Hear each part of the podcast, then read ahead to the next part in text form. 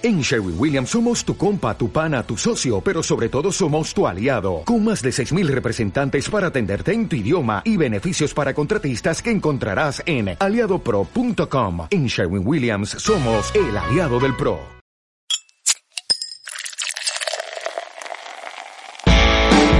Un viaje cervecero a través de la historia, donde descubriremos épocas, momentos, hitos y personajes relevantes de la cultura de cerveza quizás con una estrella Galicia en la mano. Le 7 avril 1814, Napoleón abdica a Fontainebleau. Se cuenta que durante su corto destierro en la isla de Elba, Napoleón Bonaparte hizo consideraciones despectivas sobre Gran Bretaña, teniéndola como una nación de tenderos. El corso pretendía ridiculizar a quienes acabarían haciéndole claudicar a él, que había sido la representación máxima del poder político y militar de Europa. 18 de junio de 1815, Bélgica, batalla de Waterloo.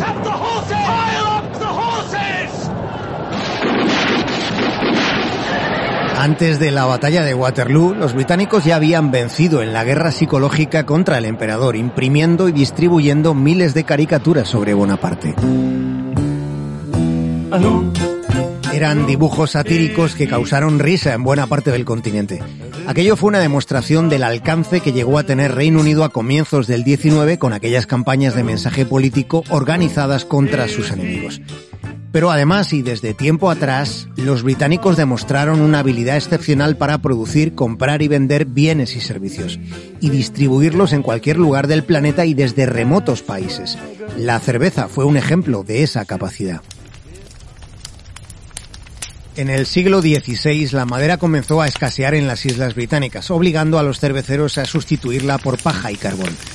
Pronto se dieron cuenta de que aquellas otras no eran opciones ideales ni para su entorno ni para sus productos.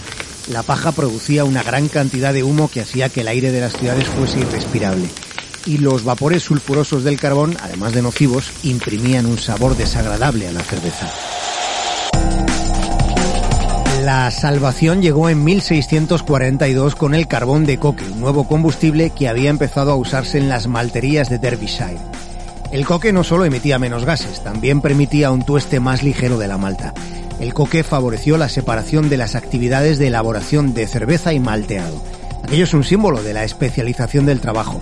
Esa división también favoreció la aparición de la Porter, la primera cerveza de fabricación a gran escala de la historia.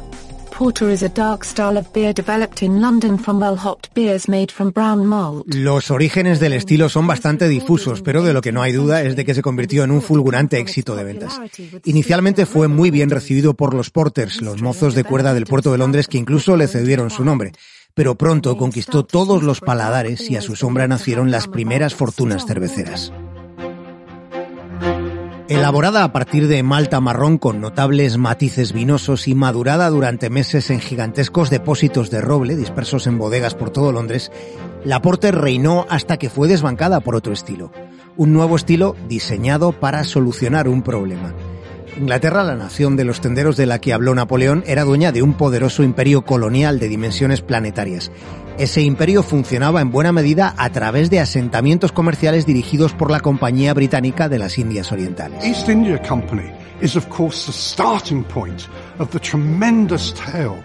La Compañía de las Indias Orientales es el punto de partida de la intensa historia entre Gran Bretaña e India. La India era desde 1772 uno de los asentamientos británicos más exitosos.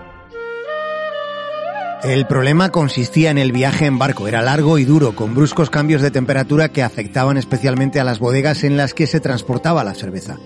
Cuando llegaba a Bombay o Calcuta, tras cinco meses de navegación, buena parte de esa cerveza estaba estropeada y tenía que ser arrojada al mar, ante la tremendísima desesperación de los expatriados que la esperaban con ansia.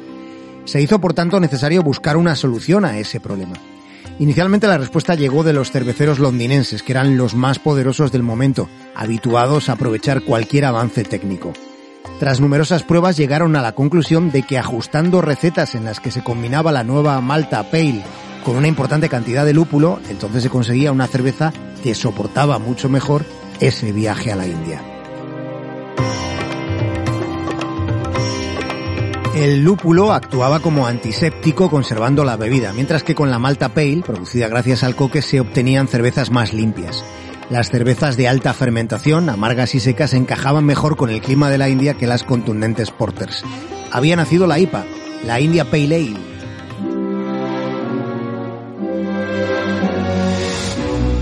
Con Napoleón habíamos empezado esta historia y con él la vamos a terminar, porque la Compañía de las Indias Orientales no veía con buenos ojos el poder que estaban adquiriendo algunos cerveceros londinenses. De modo que se organizó un movimiento estratégico que a la postre acabaría convirtiendo a Barton-on-Trent en la capital mundial de la cerveza, en el mismísimo centro de Inglaterra. En una cena celebrada en 1821, Campbell Mallory Banks, el director de la honorable compañía, le propuso a los cerveceros de Barton que comenzasen a producir cerveza para la India. La cerveza había tenido una gran importancia en la pequeña ciudad de las Midland inglesas, pero desde finales del 17 su prestigio como productora de estilos oscuros había sido eclipsado por el éxito de las Pale Ales y sobre todo por la pérdida del importantísimo comercio con el Báltico a causa del bloqueo impuesto por Napoleón. En su trabajo por imitar la Pale Ale que se producía en Londres, los cerveceros de Barton encontraron un aliado inesperado. Ellos disponían de un ingrediente de una calidad a la que sus rivales no podían aspirar, el agua. Los sulfatos de la cuenca del río Tren hacían que las ales de Barton fuesen más claras, más frescas y más limpias que las de ninguna otra parte del Reino Unido. El gusto del público había evolucionado hacia los sabores de la IPA, y en pocos años el eje cervecero se trasladó de Londres a Barton, y aquel fue un logro en el que Napoleón tuvo una influencia involuntaria.